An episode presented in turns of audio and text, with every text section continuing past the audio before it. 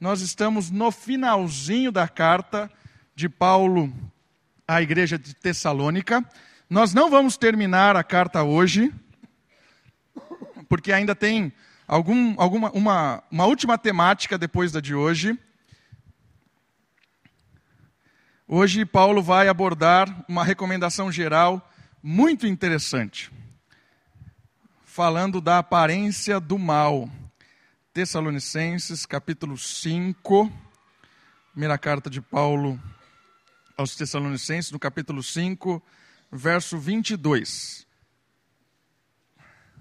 Eu quero relembrar uma possível interpretação que eu falei da última vez, quando a gente abordou o texto, e depois eu quero dar uma outra, que é a temática de hoje à noite, ok? A primeira possível interpretação deste texto liga ele ao contexto imediato que são os versos anteriores, a partir do 19. Melhor ainda, a partir do 20. Olha só o que diz o verso 20. Não desprezeis as profecias, julgai todas as coisas, retende o que é bom, abstende-vos, ou afaste, ou mantenha distância de toda forma ou aparência de mal.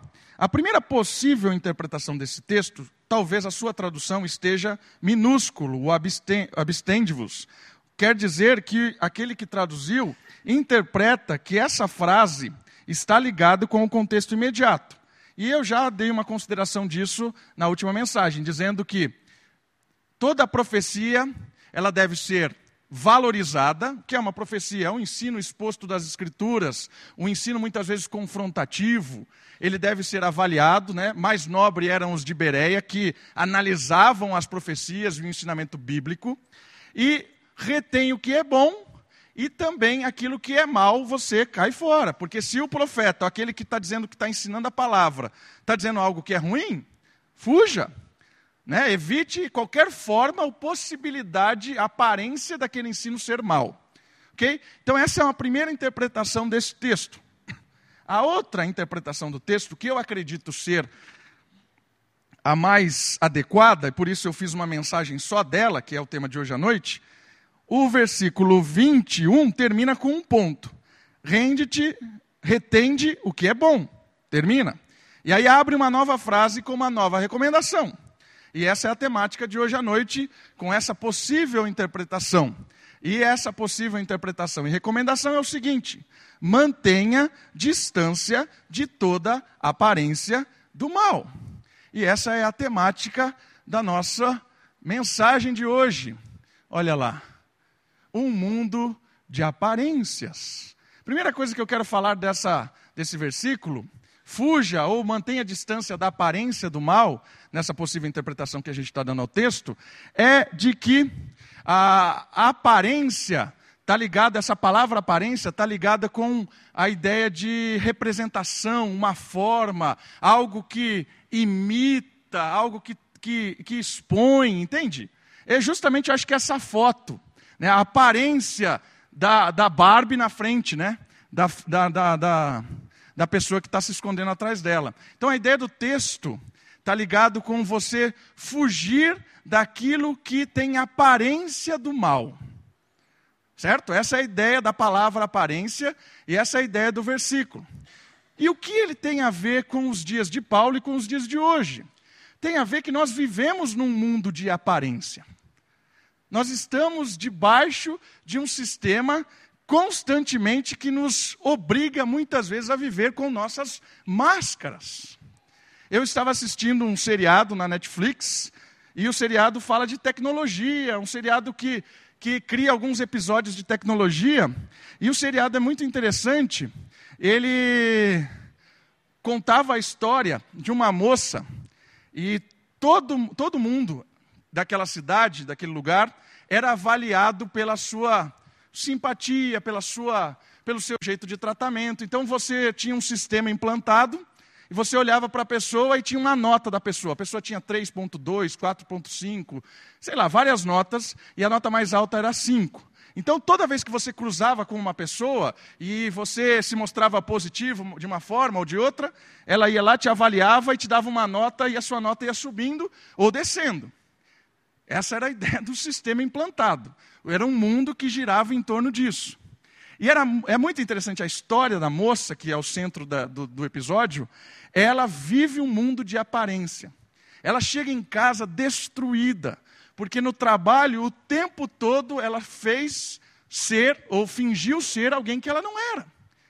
Ela, se, ela passava por alguns constrangimentos, mas ela estava sempre o tempo todo dando uma de, ah, é assim mesmo, não sei o quê, simplesmente para que as pessoas dessem notas positivas para ela. E aí toda a temática do seriado gira em torno disso. Uma moça numa constante crise de identidade, numa constante crise de sentido da vida, porque ela está vivendo uma, uma vida pressionada pelas aparências. E esse episódio é muito legal, como ele termina depois. Né? Não vou contar o final da história, senão é, acaba a graça de quem gosta de seriado. Mas esse é o nosso mundo, queridos. Ali é uma crítica ao nosso mundo. É uma crítica muito séria, porque muitas vezes nós estamos ligados a um mundo repleto de aparência. E viver de aparência é perigoso e, ao mesmo tempo, é algo extremamente pesado. É um fardo viver de aparência. E a mensagem de hoje, a recomendação de hoje, está ligada com isso. Fuja da aparência do mal. E eu quero abordar vários sentidos de aparência e vários sentidos desse mal também. A primeira questão que eu queria chamar a sua atenção, dessa, dessa maneira de fugir da aparência do mal, está ligada com como fugir dessa aparência do mal. Como se livrar, como sair da tirania, como responder à tirania da aparência. E a primeira dica que eu quero dar hoje para você, o primeiro conselho de como fugir da tirania da aparência, está ligado com uma resposta de liberdade. Uma resposta à tirania da aparência é a liberdade em Cristo. Como assim? Fala mais sobre isso. Olha lá. Fomos resgatados por um Deus que não olhou a nossa aparência. Deus não olhou nada em nós para morrer no nosso lugar. Não foi por, por, obras de justiça que praticamos. Não foi por quanto nós éramos bonzinhos, bonitinhos, limpinhos. Não. Deus nos amou porque Ele nos amou.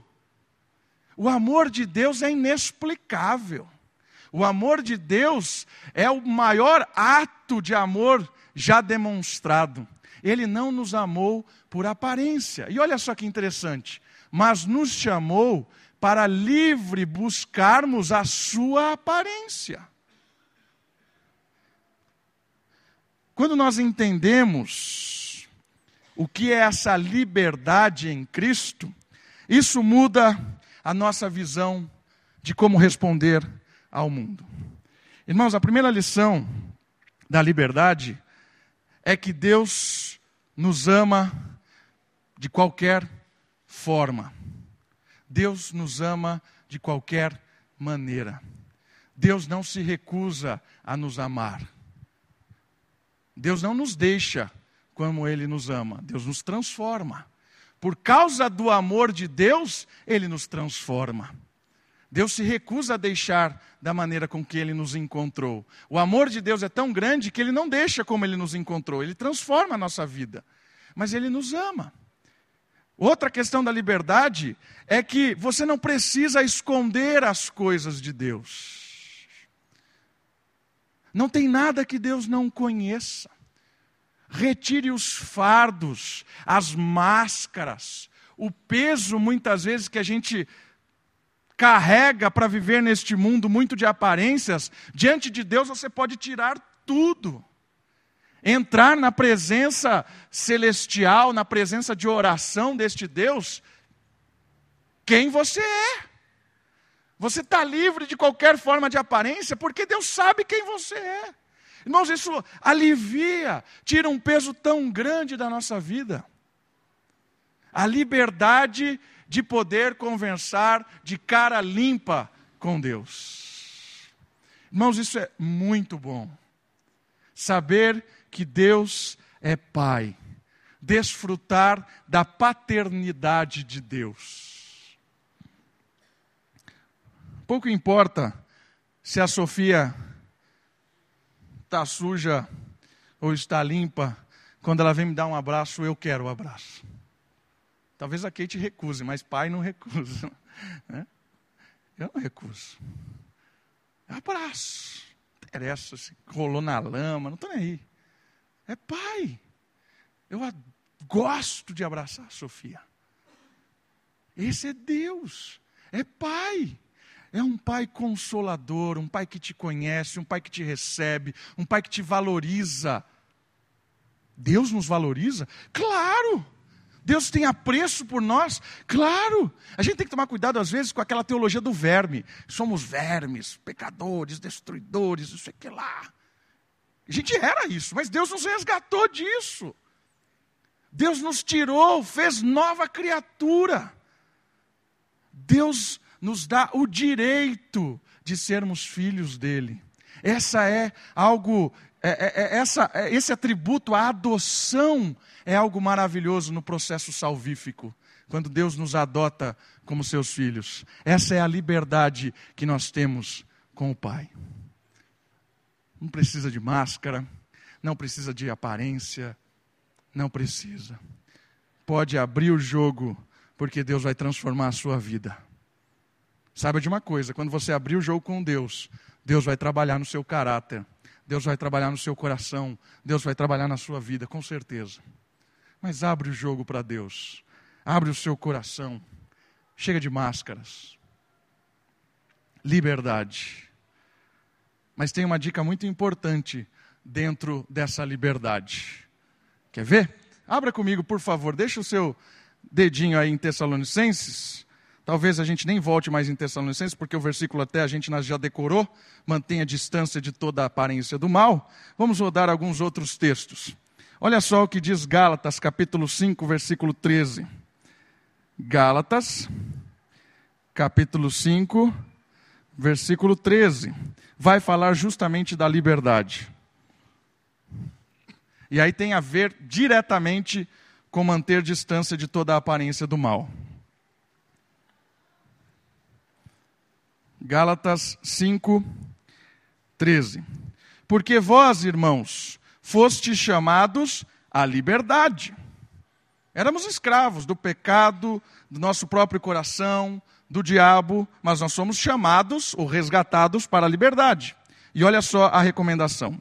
Porém, não useis da liberdade para dar ocasião à carne. Sede antes servos uns dos outros pelo amor. O que ele está dizendo aí? Ele está dizendo que nós somos livres, completamente livres. Mas tenham um cuidado. Cuidado para que a sua liberdade não te leve para um tipo de escravidão. Como assim? Às vezes, quando nós nos sentimos livres, nós começamos a andar na beira do abismo. Isso não é pecado. E não é mesmo. Andar na beira do abismo não é pecado, mas é perigoso. E nós começamos a andar na beira do abismo. Começamos a andar com pessoas estranhas, começamos a gostar de coisas estranhas, praticar coisas estranhas, estranhas ao que? Ao caráter e à palavra de Deus. E aquilo começa a fazer parte da minha aparência de vida. É? A recomendação é isso. Cuidado para sua, em nome da liberdade, você não cair nisso aqui e acabar escravo do abismo novamente. Esse é o conselho.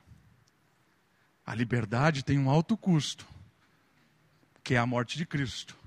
Mas a liberdade pode nos escravizar quando a gente não sabe usar a liberdade. E essa dica de Paulo é importante. Fuja da aparência. Para que andar na beira do abismo? Para quê? Anda para cá. Esse é o conselho. Está entendendo? Para que usar da liberdade de chegar aqui e falar, ó, oh, para que fazer isso? Às vezes gosta de fazer isso, né? Chega lá na beira do abismo, ó, oh, estou aqui, ó, estou fazendo isso, mas não é pecado, viu, pastor? Não é. Não é e ainda luta para convencer, ó, não, não caí ainda, não é pecado. Para que isso? Usando da liberdade com a tendência de virar escravo de novo. E é difícil dar exemplo disso aqui. Sabe por que é difícil? Porque qualquer coisa que eu falar, vai pensar assim: ah, o pastor está falando para mim hoje. Porque é muita coisa, irmãos. Muita coisa. Que em nome da liberdade, a gente se arrisca demais. Em nome da liberdade que temos em Cristo, nós nos arriscamos demais. O que o fariseu fazia? Sabe o que o fariseu fazia? Em princípio, era uma coisa boa que o fariseu fez. O fariseu, para evitar andar na beira do abismo, que é o pecado, o fariseu começou a andar aqui. Olha só, estou andando aqui, não tem problema. Mas sabe o que o fariseu fez que acabou transformando essa primeira atitude boa, positiva de se afastar do, pe do pecado e do abismo perigosa? Ele começou a falar que quem não andava nessa linha, distância que ele está, está em pecado. Opa! O pecado era cair aqui. Aqui era a linha. Mas ele falou que estar aqui já era pecado. Dá um exemplo disso. Você tem dificuldade, você está andando na rua e você inveja a casa de uma pessoa. Nossa, que casa linda. E é uma inveja de pecado mesmo. Ah, aquilo te destruiu. Aí você criou uma regra para você parar de, de, de, ter esse, essa tentação. Não vou andar mais naquela rua. E aí você cria uma regra. Não vou andar mais nessa rua. Está causando problema no meu coração. Não vou andar mais. É isso que o fariseu fazia. Não, estava ali, Agora estou aqui, não vou andar mais naquela rua. Aí ele vem na igreja e fala assim: irmão, sabia que é pecado andar naquela rua ali? Percebeu o que aconteceu? Eu transformei em pecado uma regra que eu usei para facilitar a minha vida. E aí eu criei um padrão acima do que o próprio Deus criou. E é isso que os fariseus estavam fazendo, criando milhares de leis, protegendo, mas as leis estavam cada vez mais longe do cerne do erro. Por isso que Paulo vem e fala assim: é para a liberdade que ele nos chamou. Mas cuidado para que a liberdade não venha te escravizar. A aparência do mal, ela pode ganhar uma dimensão em vários aspectos. Ela pode ter aquele aspecto talvez até espiritualizado, né? que é esse, esse aspecto cheio de regras. Mas isso é maligno. O próprio Senhor Jesus falou que isso era maligno. Quando você criou um monte de regras e começa a impor essas regras para um monte de gente. Eu queria que você entendesse: fugir da aparência do mal é uma questão sua. Entendeu? Você entendeu o que é sua? Não tem como criar regras? Vocês entenderam que não tem como criar regras? Porque tem um monte de coisa que é lícito fazer, não é pecado, mas talvez é está passando uma aparência do mal. Talvez, vou dar, eh, chutar algumas coisas assim para você pensar um pouco. Talvez o estilo de roupa beire a aparência do mal. É legítimo? É, é pecado usar isso? Não, não é. Mas beira a aparência do mal. Talvez um lugar que eu goste de frequentar. É errado estar tá ali? Não, não é. É errado beber isso aqui que eu estou. Não, não é. Mas tem uma aparência esquisita. Para que eu vou fazer isso? Está percebendo? Está percebendo que não é algo que eu. Vamos criar uma regra? Não frequente o pague menos, não vista cor amarela. Não, não, tem, não tem como fazer isso. Esse é o desafio de cada cristão que é livre. Viver debaixo da graça, agora que eu vou dizer, parece uma heresia. Viver da, debaixo da graça é mais difícil do que viver debaixo da lei. Por que parece uma heresia? Porque a lei é fácil de interpretar. Como assim? Não sente aqui. Essa é a lei. Se você sentar, está errado. Se você estiver de pé, está certo. É lei. Como é a graça? A graça não tem lei. A graça tem princípio. O princípio é: cuidado para que você não sente aqui e provoque o pecado na vida de alguém ou na sua mesmo. Então, aí a graça, o período da graça, do princípio, Pode ser que sentar aqui seja errado e pode ser que não. Percebe do que a gente está falando? A gente não está falando de pecado abertamente. Está falando de mentira. Não está falando de, de pornografia. Não está falando de coisa claramente pecaminosa. Fofoca, nada disso. A gente está falando de coisas que aparentemente talvez carregue ou por causa do nosso contexto, por causa do Brasil, ou por causa de Americana, por causa de qualquer coisa que seja, aparentemente aquilo tem uma, um formato do mal. E aí nós devemos fugir disso. Entendem? Espero que você esteja entendendo isso. A liberdade em Cristo nos dá o benefício de Deus não olhar as nossas aparências. Não preciso ficar me esforçando para Deus saber quem eu sou. E um desdobramento disso é que eu realmente sou livre para desfrutar uma vida em que todas as coisas me são lícitas, mas nem tudo me convém. Eu preciso olhar para que essa aparência do mal não faça com que eu vire escravo de alguma coisa ou de alguém ou de uma situação. Primeiro conselho aí de Paulo é: desfrute da sua liberdade com prudência. É de Paulo porque está em 1 Coríntios capítulo 6. Desfrute da sua liberdade com prudência e evite a aparência do mal.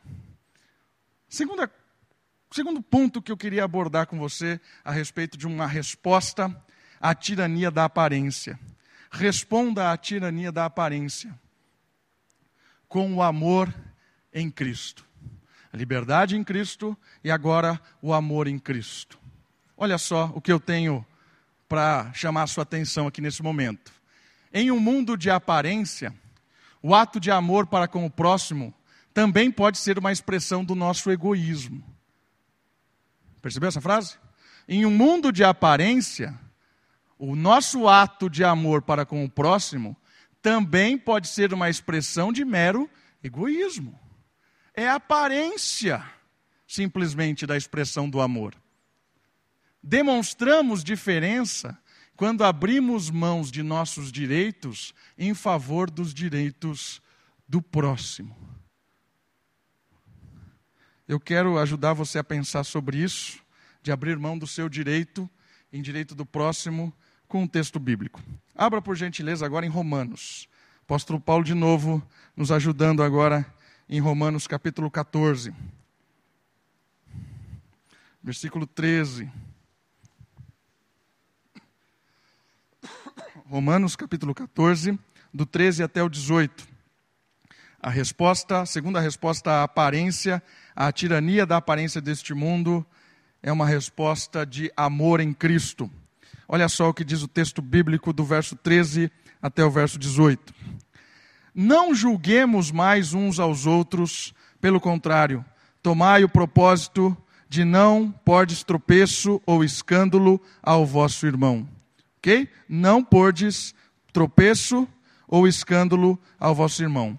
Eu sei e estou persuadido no Senhor Jesus de que nenhuma coisa é de si mesma impura salvo para aquele que assim a considera para essa impura. Olha o princípio aqui que a gente acabou de falar, do sentado ou não sentado. De novo, olha lá. Nenhuma coisa de si mesma impura, salvo para aquele que assim a considera impura. Se por causa de comida o teu irmão se entristece, já não anda segundo o amor fraternal. Por causa da tua comida, não faças perceber aquele, é, perecer, desculpa. Por causa da comida, não faças perecer aquele a favor de quem Cristo morreu. Não seja, pois, vituperado o vosso bem, porque o reino de Deus não é comida nem bebida, mas justiça, e a paz e a alegria no Espírito Santo. Aquele que deste, deste modo serve a Cristo é agradável a Deus e aprovado pelos homens. Ou seja, versículo 15 é muito profundo. Se por causa da comida o teu irmão se entristece, já não anda segundo o amor fraternal. Por que, que alguém se entristeceria por causa de comida? Aqui é um contexto ligado com comidas sacrificadas a ídolos, talvez. Ah, alguém se, escandalar, se, se, se ficava escandalizado de ver o outro comendo uma comida sacrificada, é a mesma abordagem de Coríntios 14, de Coríntios 8, por exemplo. O que Paulo está chamando a nossa atenção é o seguinte: o irmão comer a comida sacrificada não tem, não tem nada de errado. Mas se por causa de um irmão que se escandaliza, em ver você comendo a comida sacrificada, você sabe que está escandalizando o seu irmão? Eu não como mais. É isso aqui, ó. Demonstramos diferença quando abrimos mãos de nossos direitos, poderia comer. Mas em favor dos direitos do próximo, eu não como. De novo o texto, chama sua atenção para o versículo 15. Se por causa de comida o teu irmão se entristece, já não anda segundo o amor fraternal. Olha só, o amor fraternal já não está aí. Por causa da tua comida, não faças perecer aquele a favor de quem Cristo morreu. Evitar a aparência do mal não é só uma questão que envolve o meu gosto, a minha interação, a minha vida, envolve as pessoas que me cercam envolve as pessoas com quem eu, estou ensinando, discipulando, as pessoas que eu estou testemunhando, evangelizando. Por amor delas, algumas coisas que talvez incomode a elas, eu abro mão de fazer. Eu evito a aparência do mal que aquela pessoa se sente mal. Talvez ela precisa crescer na fé. Talvez eu precise crescer na fé. Entende essa recomendação? O nosso amor, que é uma resposta à tirania da aparência, eu vou abrir mão de algumas coisas que são lícitas, mas que a aparência delas causa mal nos meus próximos. Irmãos, isso aqui é difícil no mundo de hoje, porque hoje o mundo, o, o mundo exige os seus direitos. Né? Não, jamais. Eu, é meu direito isso. Não vou abrir mão disso. É meu direito fazer isso. Não, pouco me importa o que ele está pensando. Se eu gosto de fazer isso, eu vou fazer isso. Não tem nada de errado. Se eu gosto de ser assim, vou ser assim. Pouco me importa o que os outros pensam. E ainda acha que isso é autenticidade. Eu sou autêntico. Não, você é ignorante. É isso que você é. Percebe? Se nós fôssemos completamente autênticos, nós seríamos monstros. Porque a nossa autenticidade se resume ao pecado e à morte. Tudo que tem em nós de bom é de Deus. Se você fosse autêntico ao máximo, você só ia destruir as pessoas e o mundo. Por isso, saiba disso: o que tem de bom em você, no que você diz, no que eu digo, no que eu faço, é de Deus porque de mim só porcaria. Eu acho que esse conselho é muito, muito bom. E aí eu quero linkar com Romanos o próximo, capítulo 15, versículo 2. Um pouquinho para frente aí. Olha lá. Portanto, cada um de nós agrade ao próximo no que é bom para a edificação. Olha que dica interessante. Fujo da aparência, uma resposta prática disso é agrade ao próximo no que é bom para a edificação.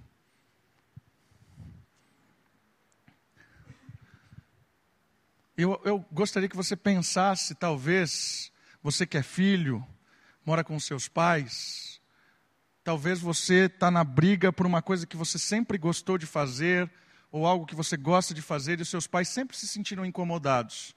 Talvez essa mensagem seja que você seja tocado hoje. Fale, poxa, eu vou abrir mão disso por amor aos meus pais. Eu vou abrir mão de ficar brigando por causa disso, por causa dos meus pais. Talvez você, marido, seja alguém que tem feito ou ido em algum lugar que a sua esposa se incomode por isso. Poxa, de novo você foi lá, eu não gosto daquele lugar. Mas não tem nada demais, meu amor. Eu vou lá, só os meus amigos estão ali mas eu não gosto, aquilo ali tem aparência. Talvez algo legítimo, eu abro mão em favor da minha esposa. Talvez mulher, o marido fala: essa, essa, essa, essa outra mulher da igreja não, não é uma boa companhia. Não, vou continuar andando com ela, ouvindo ela. Cuidado. Ouça. Entende? Abro mão de algumas coisas em benefício do que o, o meu marido está me aconselhando, dizendo, o que a minha esposa está dizendo, o que os meus pais estão dizendo. Eu acho que isso é muito prático para você pensar em situações do seu cotidiano. da sua vida prática, na sua casa, no seu trabalho, na sua faculdade, na sua escola, não sei o que você está fazendo, mas eu acho que isso é muito prático. Como abrir mão de algumas coisas em amor, evita a aparência do mal em amor das pessoas. Ok, eu acho que isso é, é legal de pensar. Para edificação, para um crescimento. E na prática de uma igreja, por exemplo, isso aqui às vezes, isso eu, eu devo elogiar a Moriá. Né, Paulo elogiava a igreja várias vezes, e isso eu acho que é uma coisa que, que a Moriá cresceu muito na adaptabilidade dos mais velhos com os mais jovens. Eu acho que a gente chegou num equilíbrio de respeito dos mais velhos com os mais jovens, tanto em formato de culto, quanto em vestimenta, quanto em várias questões que muitas vezes eram um choque entre os jovens, faziam de propósito para afetar os mais velhos, e os mais com seu poder, muitas vezes queriam abafar. E isso tem que elogiar a nossa igreja. Nós temos um equilíbrio muito saudável dessa interação mais velhos com mais jovens. Eu sinto que há um respeito de ambas as partes. Os mais velhos compreendem muitas vezes os mais jovens em vários aspectos e os mais. Entende? Eu acho que isso é uma coisa que a igreja deve ser elogiada. Nossa igreja tem crescido e muito nessa área. Às vezes você vai numa igreja que é uma briga tremenda da mocidade com os veteranos, né? E aqui na Moriá o negócio é bem legal. Graças a Deus por isso. Um elogio para a nossa comunidade nesse aspecto. E o último conselho, como uma resposta à tirania da aparência, é uma, um testemunho em Cristo. Um testemunho em Cristo. E aí está ligado com cotidiano. Dois textos que eu queria ler para vocês. O primeiro deles está em Provérbios, capítulo 13, versículo 20, ligado à libertação da aparência e o testemunho como um aspecto, um testemunho em Cristo como um aspecto que responde a essa aparência maligna. Provérbios, capítulo 13, versículo 20.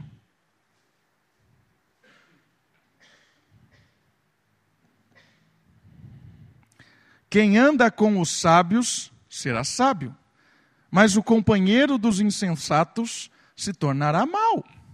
Ok? Quem anda com os sábios será sábio, mas o companheiro dos insensatos se tornará mau.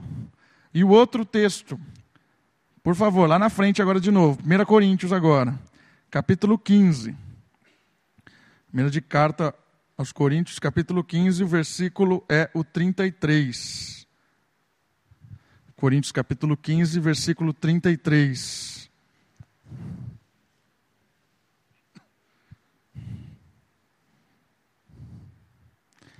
Não vos enganeis, não vos enganeis, evite a aparência do mal. As más conversações, está ligado com a companhia, com os amigos, as más conversações corrompem os bons costumes. Irmãos, eu acredito que aqui há um conselho muito importante para a nossa vida no sentido de aparência, com relação à convivência. Talvez o ciclo de convivência nosso seja um ciclo de convivência perigoso às vezes. Talvez isso mais ligado para a mocidade, que os seus amigos às vezes são todos são todos do mundo isso não é ruim no aspecto quando Paulo fala que me, é, tive empatia com todos para ganhar, para ganhar todos, né?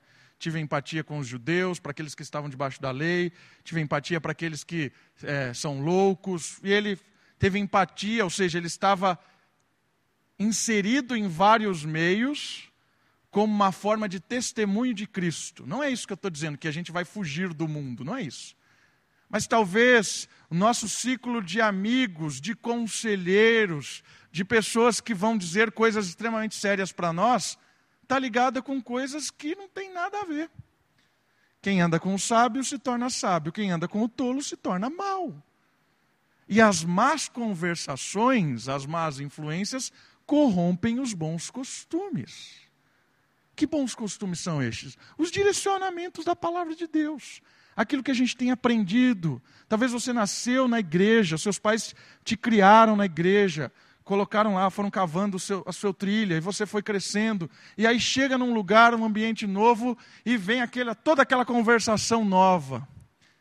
Talvez a liberdade que a gente está achando que tem acaba escravo dos maus costumes.